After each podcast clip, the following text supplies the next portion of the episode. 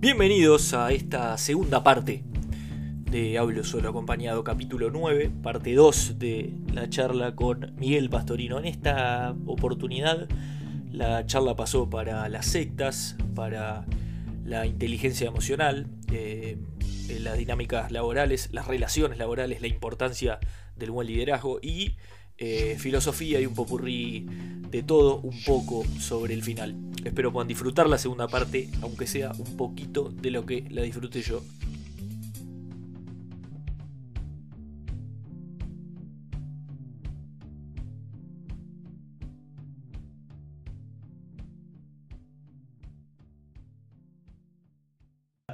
Miguel, te tengo que cerrar con un temita que tengo que me vuelve loco, este, que es tema sectas. Estoy leyendo un libro de Charles Manson, un loquito importante, pero me, genera una curiosidad increíble el, funcionamiento de la mente humana, ¿viste? Cómo podés generar un convencimiento en el otro, hablando ahora de hacerse daño y todo lo demás, ¿no? Te lo voy a bajar un poco más a línea para no ser tan abstracto, pero tema, por ejemplo, sectas en Uruguay, ¿cómo, ¿Cómo estamos acá? ¿Qué, tipo de personalidad buscan? ¿Qué, a, dónde apuntan? ¿Cómo, ¿Y por qué crecen tanto? Porque han habido un montón y grandes, ¿no? A ver, primero que el fenómeno sectario ha mutado. Hoy no son grupos religiosos estrictamente. Hoy el fenómeno sectario se encuentra más en el mundo de las pseudoterapias o terapias alternativas. Está lleno de manipulación. Y en el fondo tiene que ver más, hoy se estudia más el fenómeno sectario como un fenómeno de abuso psicológico, de manipulación mental de las personas. ¿Quiénes son las posibles víctimas? Cualquiera es un mito pensar que el que cae en una secta es una persona tonta o fácilmente manipulable. Cualquier persona en un momento de vulnerabilidad o de búsqueda espiritual o de desarrollo personal hace un curso de coaching coercitivo y termina en una secta. En realidad, eh, hoy las, técnicas que antes usaban las famosas sectas destructivas que conocíamos en los años 70 o 80, hoy las podemos ver presentes en Uruguay en muchos grupos terapéuticos con gurús o pseudo psicólogos que hacen tratamientos de terapias que no tienen ninguna validación científica, que te curan con las emociones, con las piedras de colores. Y en el fondo hay gente ahí muy honesta que tiene pensamiento mágico, pero está lleno de estafadores que también, y de charlatanes, que se aprovechan de la vulnerabilidad de la gente. Hoy, si me preguntás, casi todos los expertos en Europa que están dedicados a las sectas, que se dedicaron a las sectas, están con la lupa puesta en las nuevas terapias, porque hoy tenés, por ejemplo, personas que te dicen deja de ir al médico porque en realidad tu enfermedad tiene una causa puramente emocional. Y entonces las personas quedan en manos de un tipo que no tiene ninguna profesión médica y que además encima eh, le vende humo. De hecho, España, hizo una, España hizo una campaña, el Ministerio de Salud español hizo una campaña contra las pseudoterapias, poniendo una imagen de una chica que va a una casa de reparación de celulares porque se le rompió el teléfono, y cuando va a la casa de celulares, está el video ahí puesto, em, el tipo le hace unos pases mágicos, le impone las manos al celular. Entonces la chica pone una cara, imagínate como pondrías vos si te hacen eso, agarra el celular, se lo arranca de la mano y sale disparada buscando otra casa de reparación de celulares. Y la publicidad termina diciendo, ¿por qué si sos tan responsable con tu smartphone, no lo sos con tu cuerpo? Y ahí viene todo un tema, todo un tema de discusión, porque obviamente hay terapias que son milenarias, que vienen de Oriente, que hay gente seria que las practica, aunque no tengan validación científica, y por eso la frontera es muy difusa. No se puede generalizar, no se puede poner todas las terapias en la misma bolsa, pero como hoy hay un campo muy abierto de gente que dice soy terapeuta y estudió por internet un fin de semana y te impone las manos, es muy complicado. Entonces, hoy en día el fenómeno está ahí. ¿Y quiénes son captables? Y mira, tenés grupos para todos los, todos los ámbitos sociales. Para gente intelectual, para gente no intelectual, para gente pobre, para gente rica, de clase media, de lo que quieras. O sea, hoy... Eso está bueno. Me, gusta mucho eso que decís, porque viste que hay un prejuicio de... Este es el típico que, que lo agarra un par de sufrir, viste. Y vos decís, vos, mirá que a todo el mundo, por H o por B, le puede llegar esto, y, los ejemplos sobran, ¿no? desde profesores universitarios, mismo, por ejemplo, la, familia, la secta de Manson, tenía gente que eran tipos, viste, alumnos excelentes, o... va más en el momento en el que te agarra que, que, en el tipo de personalidad, ¿no? No, y tiene que ver con algo emocional también, o sea, para pensarlo fácil, la manipulación tiene que ver con lo afectivo, no con que te convenzan. Pues sí, pero ¿cómo este tipo que era tan ateo se convenció ahora de que Dios es una lámpara de Aladino? Y vos decís, bueno, pero el tema es emocional. Cuando alguien se enamora. Mira, cuando, cuando alguien se enamora, todos hemos visto a alguien enamorado de la persona equivocada que le hizo daño, y decís, ¿por qué este tipo o esta tipa tan inteligente se volvió la mascota de, este, de, esta limaña? Y vos decís. te lo llevo, te lo llevo a otro lado eh, fútbol, por ejemplo. Somos una, hablando de falacias y cosas, una falacia puntualmente que te, meto el tema nada que ver porque te llamás como el de Tenfield y había que decirlo, a pesar de que aclaramos que no tenés nada que ver, ¿verdad? No, y, que eh, además, y que además soy un profundo ignorante y analfabeto en fútbol, así que... Claro, encima para peor te deben preguntar, che, ¿cómo salimos hoy? Ni idea. Ni idea. Em, Viste que vos decís un neurocirujano o viste un profesor de, sociología que, que, baja un alambrado a reputear un cuarto árbitro sacado y te cuesta hacerla, eh, cotejar las dos caras de esa persona. O no sé, en Argentina, viste, no sé, vos ves a Favaloro y capaz que se pone a hablar de Maradona y arranca a llorar y el Diego y vos decís, oh, pero mirá lo que es ahora, o mirá un montón de cosas bastante reprochables que tiene. Y hay emociones, viste, que, que, fuera del perfil este, que, vos toques, que yo, hasta Freud en la casa llegaría y pondría un disco y, no le hables mal de tal músico porque se pone loco. Eh, todos me parece que tenemos ese, ese lugar donde no, la razón pierde. Entonces, está bueno también conversarlo, decir, vos, mirá que estamos todos sujetos a, esa debilidad, ese momento en el que vos. Lo que pasa es que hay, hay varias cosas ahí. Por un lado, hay temas que son más psicológicos, que son más complejos, que tienen que ver con cómo las personas gestionan su mundo emocional. Yo creo que a la gente que la educan en su casa, esto no te lo da la escuela, la gente que es educada en, en, la gestión de sus emociones desde pequeño, cuando aprenden a distinguir un sentimiento, cuando aprenden a distinguir que lo que me pasa a mí, a veces me pasa a mí, pero no por culpa de los demás, sino porque en mí genera esto. Por ejemplo, ¿cómo te sentís porque te hablaron así? Bueno, no es que a vos te lastimaron, es que a vos te lastima que te hablen de esta manera. Cuando vos aprendés a distinguir tu mundo emocional de los demás, cuando aprendés de que no es fácil, que está lleno el mundo de analfabetos emocionales, donde las personas son adultas y, y se sacan porque en realidad eh, reaccionan de forma primaria como un bebé porque en realidad no, logran pasar por la razón lo que les está aconteciendo. Eh, y que todos podemos tener algún momento así, pero creo que es por falta de, educación emocional interna, de inteligencia emocional. Hay gente que sí es más inteligente emocionalmente y que sabe decir, no, mira, esto en realidad sabes que es un problema tuyo, tu violencia. Arreglalo con tu psicólogo, a mí no me vas a hacer enojar. ¿Por qué? Porque el tipo se da cuenta que el problema lo tiene el otro y no lo tengo yo.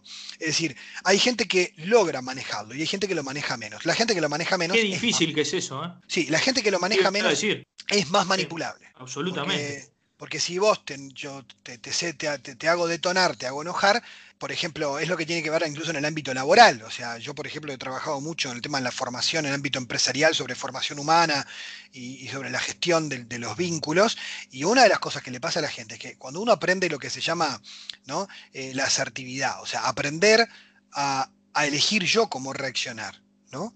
Eh, aprender que, los demás no tienen por qué someterme a su locura emocional, a que los demás pueden tener su propio mambo y yo perfectamente puedo llegar y decir, miren, en realidad el problema eh, lo tengo yo, yo me pasó una vez, yo aprendí estas cosas, de venir quemado, manejando, estacionás y querés eh, darte contra la pared porque si tengo un estrés, porque estoy tres horas en Ciudad Vieja dando vueltas manzana y no puedo entrar a trabajar a tiempo, y cuando llego toda esa bronca acumulada, esa ansiedad, ¿qué hago con eso? ¿Se la descargo al que me cruzo? ¿O tomo conciencia de lo que me pasa? Digo, pa, bueno, pero, pero ya pasó, voy a seguir tenso un rato y cuando entro le digo, me pasó, le dije al otro gerente, cuando yo era gerente de la radio, que había un gerente general y el otro compañero, le dije, miren, hoy vengo quemado, así que si me ven mal, no es, no es con ustedes el problema, ¿eh? por las dudas aviso. Se reían, seguían para su oficina y todo bien, y yo le estaba explicando, porque ¿qué pasa? Si yo llego quemado, golpeo la puerta, alguien muy sensible puede pensar, pa, no me bancará más Miguel, y se hace la cabeza. Entonces, en realidad, que vos aprendas a explicitar lo que te pasa, a decirlo, ahorra muchos problemas de comunicación, en la pareja, en la amistad, en muchos lados, porque a veces la gente no dice lo que le pasa. Entonces, como vos no decís, el otro interpreta, y el otro interpreta para el lado que puede, y ahí entran los líos. Y entonces la gente, cuando te agarra un manipulador en una secta, en general, te manipula a nivel emocional. Ese es el punto. Claro, ese estado como de, dependencia, o, viste, no, porque el perfil de gente más complaciente, decir, vos no, eh, porque te genera dependencia. La primera cosa que hace es que todos los seres humanos, todos, nadie tiene una perfecta autoestima. Todos la tenemos careada por algún lado. Porque ninguno tuvo un, amor perfecto en su vida toda su vida. Entonces, siempre vas a, de repente tenés alta autoestima en alguna cosa eh, y en otra no, ¿no? Eh, entonces, yo qué sé. A mí, si por ejemplo, si se meten con cosas en las que yo me siento seguro, a mí no, no, no, no, me molestan. Eh, a mí que me gusta la filosofía, la historia, la religión, cuando discuto, ellos me dicen, Miguel, ¿por qué no te enojas? Porque, porque yo no me estoy enojando con la persona, porque a mí me divierten las ideas, me gusta aprender, me gusta discutir. Ahora, de repente capaz se meten con algo en lo que yo no me siento tan seguro, porque lo me pasaba, que a mí no me gusta el fútbol, y entonces cuando yo intenté meterme a jugar y cuando era adolescente, y bueno, obviamente me, enojaba muchísimo porque eso me lastimaba, ¿no? Entonces ahí uno tiene que ver que de repente hay cosas en las que yo puedo ser más vulnerable que en otras, en mi autoestima. ¿Y qué pasa? Si hay personas que en su autoestima son muy vulnerables, por ejemplo, en, en su relación con sus padres, y el líder manipulador le dice, pero en realidad tus padres te quieren pero no te aceptan como sos, porque vos sos especial, porque vos sos una persona diferente y te entra a inflar el ego, esa persona para vos, esa, persona, para vos se vuelve fantástica y después, y, después, y después dependés de sus elogios. Entonces las personas con más, eso sí te lo digo, ¿no? Una persona cuanto más baja autoestima tiene, más manipulable es. Seguramente, claro. Porque la necesidad de aprobación la tenemos todos en definitiva. por eso, por ejemplo, un jefe, un líder alguien que está a cargo de equipos con baja autoestima es infumable y es un peligro para sus súbditos. Porque en realidad, una persona que gobierna y tiene baja autoestima, a sus colaboradores los ve como, como, como posibles competidores. Y entonces les va a hacer la guerra a la gente que debería apoyar y sostener. ¿Entendés? Claro. En cambio, si vos sos una persona con una autoestima sana, te sentís bien contigo mismo, conoces tus dones, sabés de lo que sos capaz, te dedicas a promover a los demás, porque no los sentís como competidores. Entonces el verdadero líder es la persona que es capaz de hacer que brillen otros antes que él mismo, porque él sabe que él no necesita brillar. Pero cuando vos necesitas que estén todo el tiempo diciéndote lo bueno que sos, vas a destruir a todo aquel que te rodee que pueda competir contigo. Y eso genera gente muy jodida, muy inmadura y muy complicada es, un tema también, las relaciones laborales son para otro capítulo, después armamos. Bueno, creo que hoy armamos, 15 programas que... Te armé este, parte 1 y parte 2. Tenés que volver con esto de las relaciones laborales, tenemos que hacer otro. ¿eh? Ya te invito en vivo. Este, pero que impresionante. Sí, yo, creo que es, el tema de, lo humano es muy, muy complejo. Y te digo más, hoy vinculado a los temas que hablamos, como las discusiones que hay hoy sobre el aborto, la eutanasia y demás, yo creo que hoy la gente no distingue las ideas de las personas. Ah, es el problema número uno de la sociedad, olvídate, estoy totalmente, en eso estoy totalmente de acuerdo. Y, a mí al tipo y no a la idea. Y, y, es muy importante, a mí una cosa que me ayudó muchísimo y la recomiendo es tener que tus mejores amigos sean gente que piense bien distinto que vos, ¿no? Porque como vos los querés, podés animarte a discutir eh, y podés empezar a hacer ejercicios de ideas donde las que ganan son las ideas, no las personas. Donde no, y además viste que no, evitás ese desmerecimiento de... Claro, claro. ¿Qué debe pasar a vos que te digan, no sé, hey, vos porque sos católico pensás tal cosa?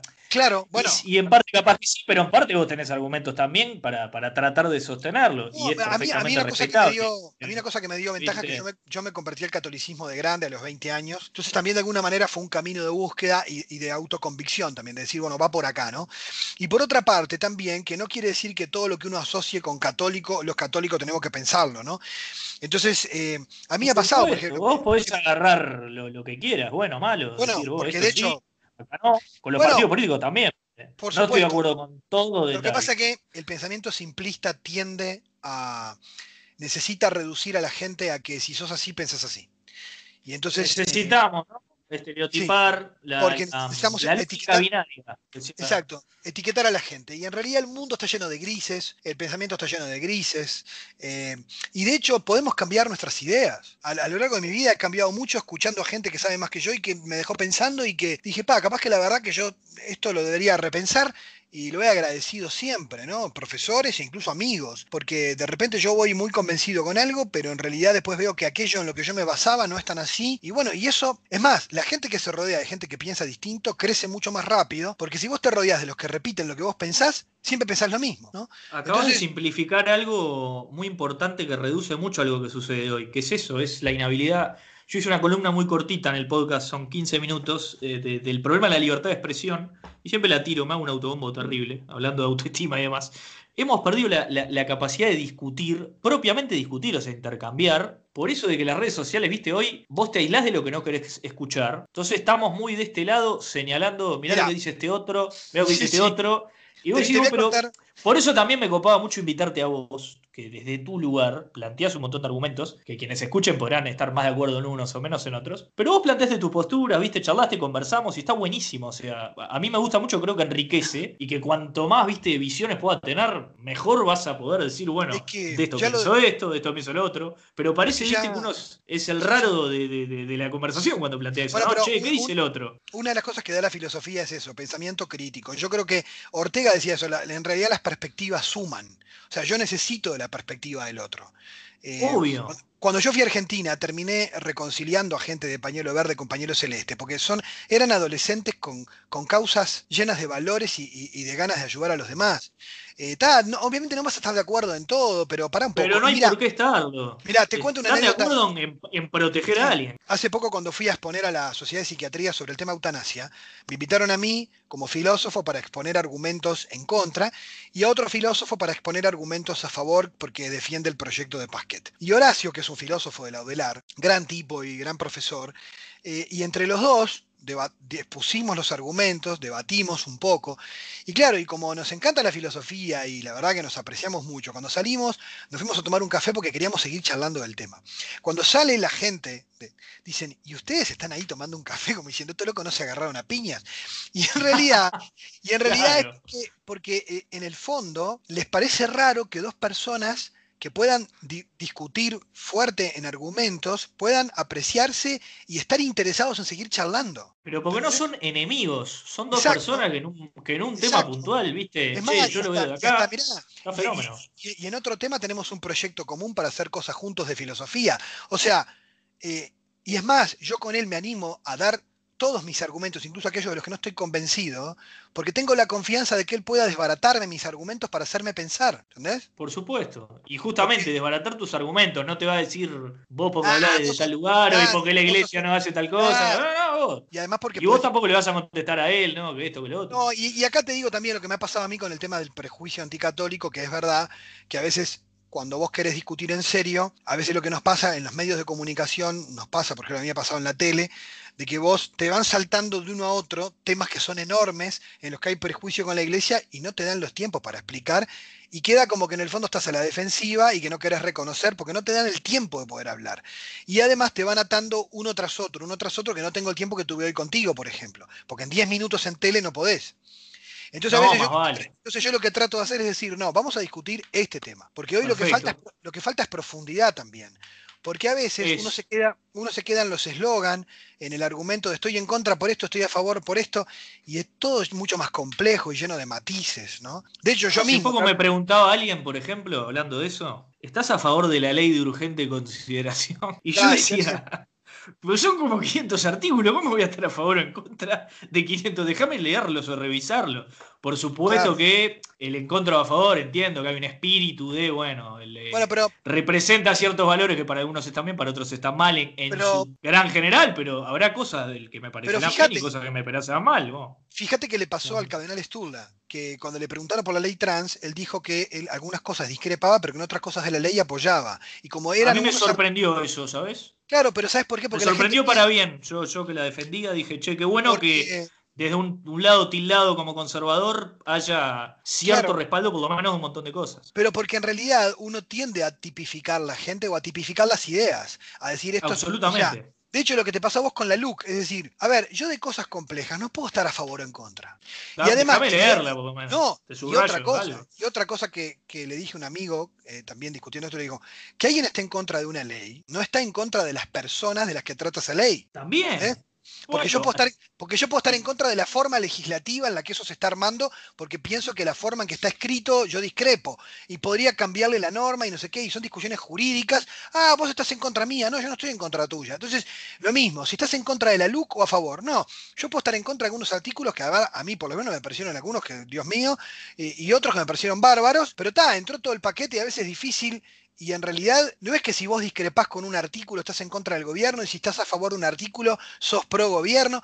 Es decir, tenés que poder pensar con libertad. ¿no? pero eh, mira, yo trato de, brindarle, viste, toda la, ecuanimidad posible al espacio. Cuando digo posible, que evidentemente hay cosas que, que se me escaparán y que yo no soy Suiza tampoco, ¿viste? Que, no, tengo pulso cero, no tengo pulso cero, pero, porque, pero lo, más auténtico posible desde el respeto de decir, oh, charlemos, ¿viste? Todo lo que se pueda, creo que aporta. Desde, cualquier lugar aporta, nunca, nunca va a faltar, nunca va a sobrar, perdón, este, viste, de contenido para argumentar a favor de cualquier tema o en contra de cualquier tema. Y, y siempre todos los debates son enriquecedores cuando son justamente debates, ¿no? Intercambios. Cuando, claro, cuando, no es la puteada, no. Cuando no es un partido de que hay ganadores o perdedores, porque los debates te enriquecen para pensar.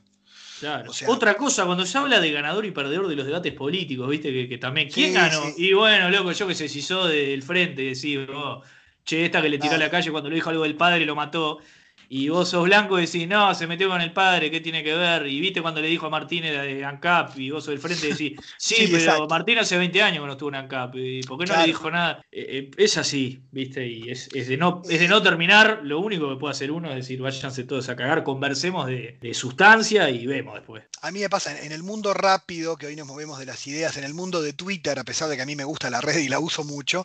Eh, yo, sabés que nada, nada. me, doy, me doy. soy en la cuenta de Hablo Solo, vos mirala, es, parece una embajada. Subo los podcasts y, me guardo cada tanto alguna cosita, pero porque a mí no me gusta cómo está dispuesta, ¿viste? Esa cosa de subir un tweet y, y señalárselo a tus seguidores algo fuera de contexto. Mirá lo que dijo este, no, no me gusta como cultura eso, a mí. Sí, no, yo creo que. yo veo que, que, entras. Como toda herramienta depende cómo la uses. Yo la uso para postear contenidos, para recomendar cosas. O sea, en sí, en general, no, no, me interesa andar pegándole a nadie. Más bien me interesa proponer contenidos que sirvan para pensar. Eh, yo la uso con esa finalidad y así uso también las otras redes. Pero, a ver, a lo que digo es a mí me cuesta muchísimo, a pesar de la velocidad a la que hablo, me cuesta muchísimo encontrar espacios. Mira, hoy, ahora ya, no sé, vamos una hora y media de charla, ¿no? Voy a hacer parte 1 y parte 2, ya te aviso, porque, porque yo estaba pensando de antemano, che, bueno, ¿qué parte le corto para que quede prolijo? Digo, nada, tiene que salir todo y, y eh, hacemos dos partes. Mira, en realidad el, el tema para mí en esto es que hacen falta espacios donde podamos hablar de pocos temas y en profundidad para poder pensar un poco mejor, con más claridad. Sí, darle a cada, espacio el debate parlamentario que a veces ni en el Parlamento tiene, ¿no? Mirá, yo fíjate, hoy, hoy que, me, que me colgué contigo con, con temas que son enormes, como las sectas, el aborto, la eutanasia, generalmente cuando están en los medios están polarizados y no se, y, no se muestran los grises de la discusión. Y sería muy interesante mostrar los grises. Tiene la prensa los grises lo que pasa. ¿no? Tiene muy mala prensa más, A mí sabes que a mí sabes que la famosa tibieza, ¿no? ¿Sabes que me dijeron una vez? Che, Miguel, ¿vos por qué no te la jugás? ¿Cómo que no me la juego? Y porque siempre opinás como ahí, como que bueno, sí, pero no. Porque estoy pensando, porque hay cosas que yo no estoy del todo convencido. No, y encima, viste que no vayas a decir, che, de esto no estoy lo suficientemente informado preferiría dejar esta pasar porque. Porque aparte, pará, ¿quién te dice que no te la jugás? Porque por lo menos, digo, para mí fuiste, no, no te lo digo porque, porque estemos acá charlando, diste opiniones que hasta te diría yo como persona joven eh, son quizá minoritarias en mi rango etario, ¿viste? y, las diste y las bancaste y está fenómeno. No, no me pareció que, emplearas eh, una, tibieza o, ¿viste? o no jugarte. No, no, no. Lo, que pasa es que yo en realidad también eh, analizo mucho los argumentos del otro lado, los estudio y trato de ver los grises y trato de entender desde donde se dice. Porque a veces también la gente que argumenta que puede pensar como yo tiende a también a, condenar del otro lado, ¿no? Y, vos decís, pero vos tenés que ponerte en el lugar del otro e entender su sensibilidad y por qué piensa así, ¿no? Este, a mí me pasa que... el aborto puntualmente, ¿sabés? De, amigos más pro vida que, otros amigos, ¿viste? Me dicen, no, que mirá la pelotuda que están diciendo. Y yo digo, che, pará, se puede estar de acuerdo o no estar de acuerdo. Eh, ya te digo, yo lo vi, te, te, hice el logo del podcast, viste que es verde, este, pero bueno, jodiendo. Pero, viste que, o sea, me parece que está bueno, che, mirá, desde este lado, a ver, proteger la vida o lo que uno cree que, es la, vida, la, concepción o el derecho de la persona a nacer, es respetable. ¿Estás de acuerdo o no estás de acuerdo? Fenómeno. ¿Le encontrás hipocresías, incongruencias, lo que vos quieras? Encontrale, pero quédate en el, en el tópico, ¿viste? Y entendé que el otro lo que quiere, al igual que vos, es regularizar, proteger una situación, ¿no? Bueno, y, en eso que tiene que ver con lo que vos decís, yo creo que en una sociedad democrática y plural, donde hay conflictos de valores y donde no hay una única moral para todos, No, ni que hablar que no hay. Lo que tenemos que apostar, y ahí yo de repente con el tema de la eutanasia la peleo más que con, que con otros temas, es, es que tiene que haber una mínima moral fundamental en los derechos humanos que todos respetemos para poder vivir en democracia. O sea, no todo lo que es... una base común para Claro. No, es que no, es que no lo digo yo. O sea, sin, sin los derechos humanos, imagínate cómo estaríamos. O sea, tiene que haber una mínima base ética en la que estemos de acuerdo para vivir en democracia. Porque si yo considero que respetarte a vos, si yo, si para mí moral respetarte a vos no está bien, porque para mí el respeto es una estupidez, y bueno, mira, eh, no podés vivir sin respetando a la gente en la calle. O sea, vos no, no, puede ser la ley de la selva. Tiene que haber un mínimo ético en el que todos estemos de acuerdo. Mínimo, porque hoy no, no hay una cultura común en la que todos compartamos la misma moral para todos los temas. Eso es cierto. Y eso también es muy sano para el debate democrático, porque tenemos que discutir muchos temas. Pero por otra parte, y no podemos imponerle nuestra moral a los demás. También eso es sano. Pero lo que sí. Está bueno lo que decís, porque. Déjame hacerte una preguntita, Miguel, ahí. El, catolicismo habla de una verdad absoluta, una verdad única, como vamos a decir, la, la existencia de un Dios. Sin embargo, me decís esto, que yo estoy muy de acuerdo, me parece muy bueno. ¿Qué, cómo lo, lo, congenias eso? Bueno, lo que, pasa es que la vuelta? lo que pasa es que el cristianismo no habla de una verdad absoluta. Eh, eso es un error. En realidad, eh, una cosa es, o sea, el cristianismo entiende que hay verdades que el cristianismo las considera fundamentales porque son un punto de partida. Por ejemplo, Dios existe. Ahora, que, Dios, que, Dios, exista se considera una verdad fundamental, que es una creencia de punto de partida. Pero todos tenemos creencias de las que partimos para opinar y para hablar que no damos por, por inseguras, las damos por ciertas, porque si no, no podríamos hablar de nada. Entonces, las creencias fundamentales de toda persona son creencias. Algunas se sostienen con más razonamientos que otras. Eh, yo puedo fundamentar la existencia de Dios desde el punto de vista filosófico y hay quien desde el punto de vista filosófico puede refutar la existencia de Dios. Pero son creencias en las que uno puede ver argumentos.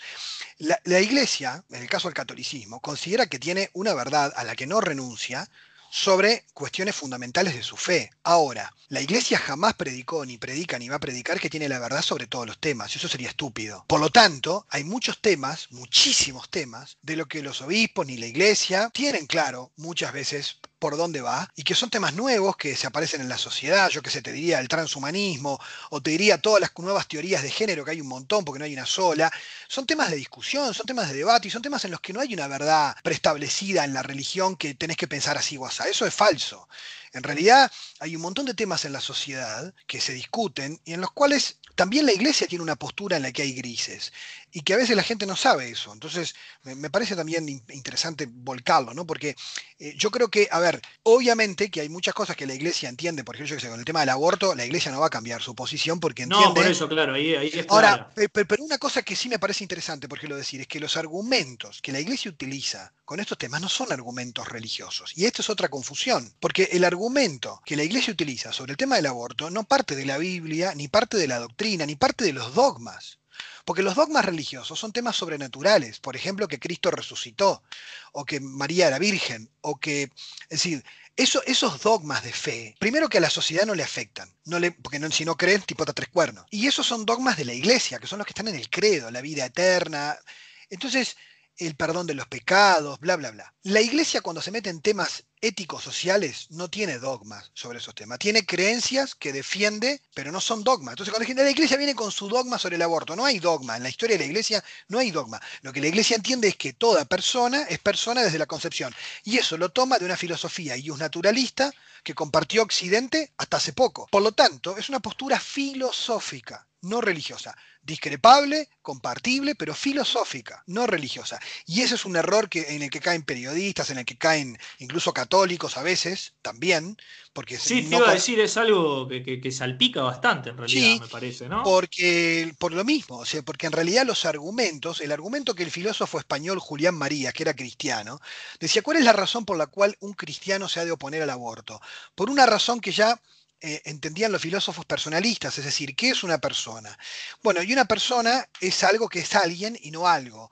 Algo es una cosa, por ejemplo, una piedra o una lapicera, pero un alguien no, no es algo. Entonces, de momento que alguien siempre es alguien y nunca es algo o pasa a ser algo, yo no debería no tratarlo como persona, por más que esté en una etapa de su desarrollo inferior. Ese es el argumento, es un argumento filosófico, que es razonable y vos podés decir estoy de acuerdo o no estoy de acuerdo, pero no es, y no es un argumento científico tampoco. Entonces, eh, es un argumento filosófico. Digo esto porque, porque en la discusión filosófica en una sociedad democrática se esgrimen diversas posturas filosóficas. Pero insisto, creo que en la sociedad de hoy, plural y democrática, con una gran diversidad de ideas, hay mínimos éticos que si no los tenemos de acuerdo no podemos vivir en sociedad. Y esos mínimos éticos están en la constitución nuestra, por ejemplo en Uruguay, que son los mínimos valores que la constitución defiende, y los derechos humanos. Lo que pasa es que hoy en el terreno de los derechos humanos se han ampliado el tema de los nuevos derechos, que eso sí hoy están en tremenda discusión y polémica social que ha llevado a la polarización. Pero bueno, pero eso es otra discusión. Sí, vamos a decir, proteger, digamos, ciertos colectivos que han sido, vamos a decir, vulnerados o reconocer esa, situación. Lo que pasa, es que una, que una, cosa es reconocer, la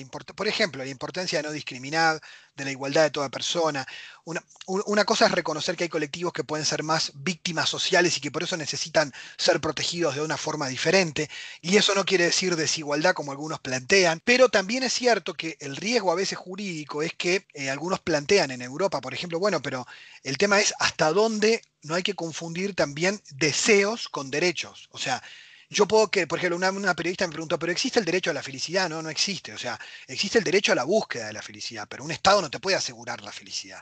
O sea, no, no, no. Y además se confunde el derecho ético con el derecho político. Es decir, una cosa es un derecho ético que yo siento que tengo derecho a tal cosa, y otra cosa es que eso sea un derecho jurídicamente hablando. Entonces, toda esa confusión cuando se habla de derechos también es problemática. Pero vuelvo a lo que, para no irme de tema, vuelvo al original. me parece, me parece súper importante eso, que en una sociedad democrática podamos dar debates de ideas, pero entendiendo que tenemos que buscar lo que Aristóteles decía que la política tiene que buscar, el bien común. Porque cuando la política se centra, sobre todo porque estamos en una sociedad muy narcisista y muy de que lo que importa es mi subjetividad y lo que yo quiero y lo que yo siento, pero en una, una sociedad subsiste si importa el bien común, si importa el bien general.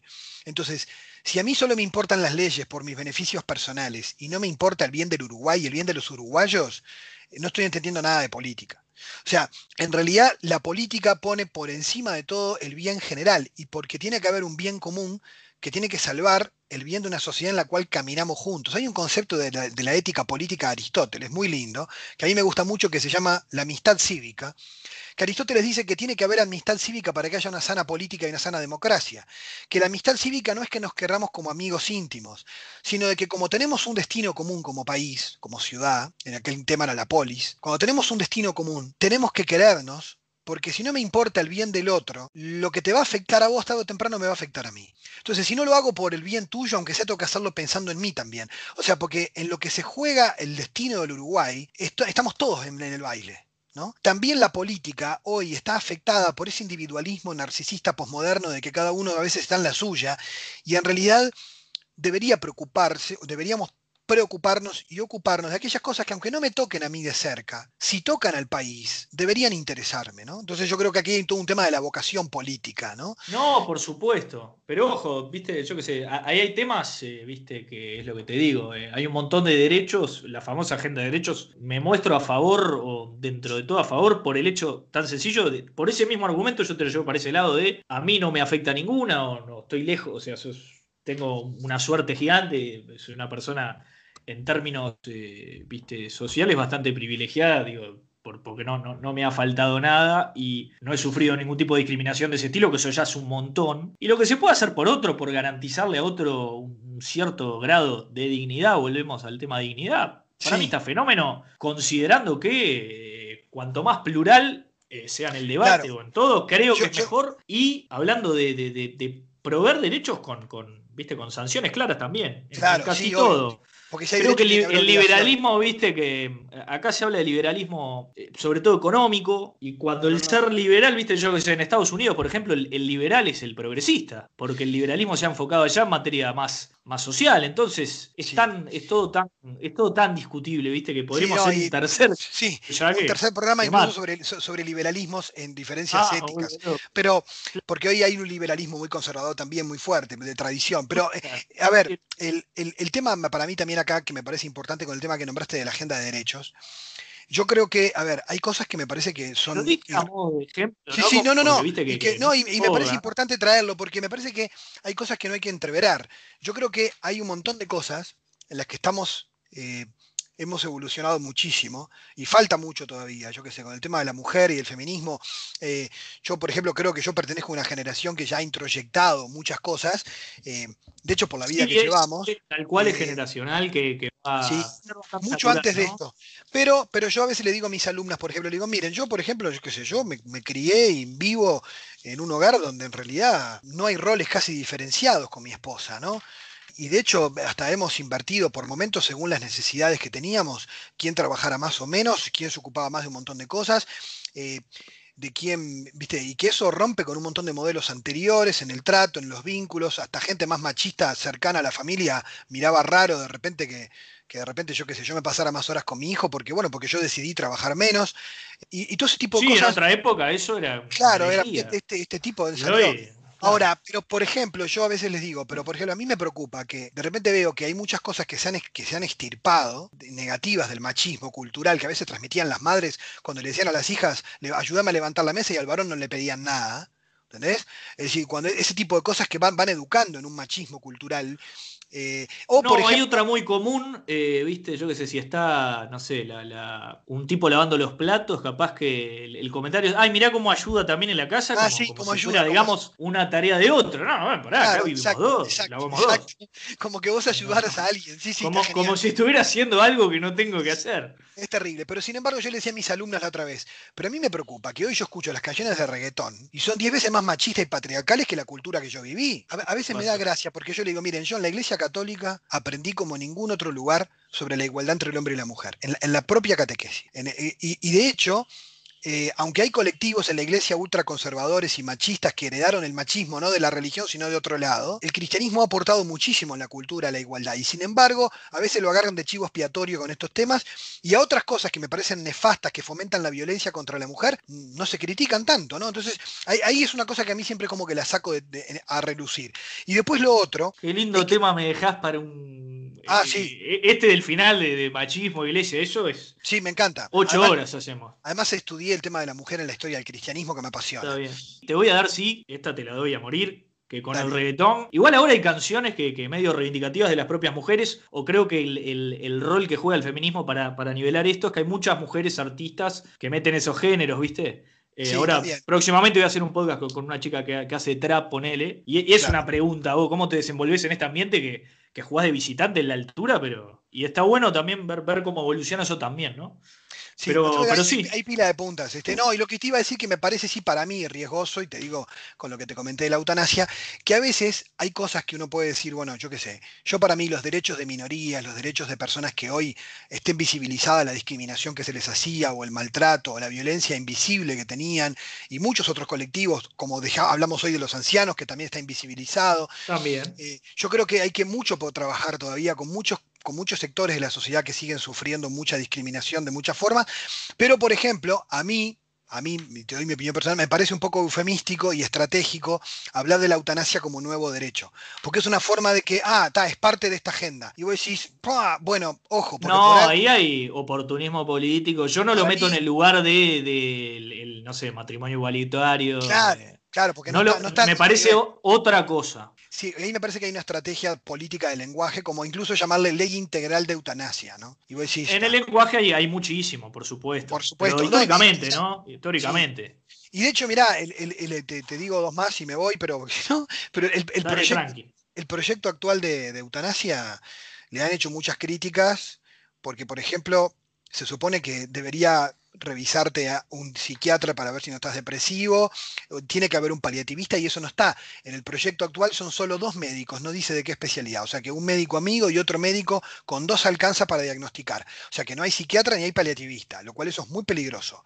Y lo otro es que Pasquete incluye en el proyecto enfermedad terminal, crónica o sufrimientos insoportables de tipo moral. O sea, que una persona que no tenga ninguna enfermedad, y yo, yo le puse este contraargumento y no me contestaron, una persona que no tenga ninguna enfermedad, que tenga 20 años, que se le rompió el iPhone, se deprimió y entiende que su vida dejó de tener sentido, tendría derecho a la eutanasia. Claro, ahí se complica.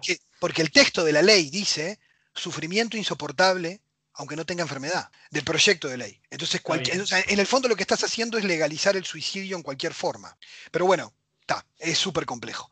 No, hay eh, que hablar. Miguel, no tengo oh. palabras para esta saga. Impresionante, realmente. Igual me interesa porque me imagino que, en, el, acuerdo o en la discrepancia me interesa mucho después el feedback de la gente, ¿no? ¿Cómo no? Te cuento. Lo que me puedas compartir de argumentos, palo, todo me viene bien, todo me gusta porque, porque todo ayuda a pensar. Dale. Por supuesto, bienvenido. Eh, ni que hablar que recomiendo personalmente, aprovecho las columnas que hiciste en Del Sol, en la Mesa de los Galanes, ¿verdad? Que sí. hay un, una columna en ese caso más bien relacionada a las religiones en general, hablaste de sectas, por eso te quería llevar. Eh, muy interesantes. Una, cosa que me impactó de esa columna es que cuando terminé, no, no, no, me preguntan, ¿y vos crees en algo? Se habían pensado que era ateo. Ah, yo te voy a ser sincero, yo pensé lo mismo. ¿Sí? Pero, ¿sabes por qué? Porque pero hay un error ahí que es confundir al ateo con un neutral, ¿no? El ateo es una postura que es respetable, que decir, vos, mira, yo no creo, mi postura es no creer, no es yo no tengo cuadro, porque hablando futbolizando, lo que pasa que, lo, que creo, lo, que creo, y me escribieron por Twitter en la misma línea, vos, pensé que eras tremendo ateo, me puso uno, y yo le dije eh, a varios, ¿no? Después les comenté, lo que pasa es que una cosa que me, alegró eso, porque quiere decir que no, no iban con el prejuicio del sesgo, porque mucha gente sabe que soy católico, pero, pero en realidad... No, y, está bueno eso de, también esa cosa como medio perversa de atrás de, ah, este me quiere convencer, convertir, o no. Claro. Y en eh, realidad... me, pareció desde, tu charla, yo no quiero convertir o desconvertir a nadie, quiero, viste, me, invitaron a hablar de religión y hablamos. para mí hay una cosa que es interesante. Yo lo que más estudio es filosofía e historia de las religiones. Lo que di fue conceptos de filosofía y de historia. Y también di palo al cristianismo en el curso. También capaz por eso impresionó capaz. Porque en realidad cuando yo doy clase de historia de las religiones, yo no, no estoy dando catequesis, estoy dando historia. yo de historia yo cuento lo que pasó. O sea, cuento lo que investigué. Si yo doy filosofía y doy a Nietzsche, además tengo colegas que me dicen, Miguel, pero ¿por qué a vos te gustan tanto los filósofos ateos? Porque siempre me gustaron. Me gustan mucho, los doy con mucha pasión y a veces los doy tan, con tan apasionadamente que, en el fondo dicen, pa, pero este loco agarra a un cristiano y lo destroza. y, en realidad es porque, porque me gustan esos pensadores. O sea, porque me parece, Nietzsche me parece un tipo más brillante de la historia, de la historia moderna. O sea, es un demoledor. Y, tiene una, forma de escribir, que, es literato además de filósofo, porque, porque escribe muy bien. Entonces, eh, hay, gente que vos, y disfrutás sus ironías contra el cristianismo y, ¿entendés? y, sus, sus críticas. Pero lo que pasa me parece a mí, es eso, es, para mí algo que es importante es la honestidad intelectual. O sea, no importa, no importa en que yo crea, tengo que tener la honestidad de decirte, mirá, yo puedo hablar de esto sin que por eso te esté vendiendo gato por liebre. O sea, porque, porque además porque además pasé más tiempo de mi vida estudiando estas cosas que el tiempo que, que, incluso que descubrí la fe, o sea, porque la empecé a estudiar de antes, ¿no? Entonces, en, realidad a mí estas cosas eh, me, gustan porque me, generaron siempre un interés cultural muy importante. Y de hecho yo practiqué años artes marciales y, me dediqué mucho a estudiar el budismo y hasta practiqué el budismo. Porque, porque me gustan las religiones de Oriente, porque me apasionan. Este, me gustan las películas de artes marciales, o sea, e, es, parte de, mi mundo cultural. Entonces yo creo que, que, a veces eso de encasillar a la gente eh, tiene mucho de peligroso porque en realidad te privas de conocer al otro, ¿no? Sí, totalmente. Y eso creo que es el peligro que yo le veo al, desarrollo social, ¿sabes? Eso de eh, no nos interesa ya tratar por lo menos de indagar, oh, ¿qué, y vos qué pensás? ¿O cómo ves este tema? No, estás en la otra, en el otro mostrador y andate a cagar. No, yo, eh, digo, acercate y podés seguir estando en desacuerdo. No tenés por qué estar de acuerdo en todo lo de siempre, ¿no? Pero, pero bueno, creo que estas cosas aportan por eso, Miguel. Así que, sin más, te, dejo en libertad. Te secuestré para que te importante. Sí, sí, casi dos horas. Pero bueno, casi dos horitas. después, después me contás y conversamos. Dale. Por supuesto. Gracias, Miguel. ¿eh? Bueno, saludos a la audiencia. chao. Arriba. Chau, chau.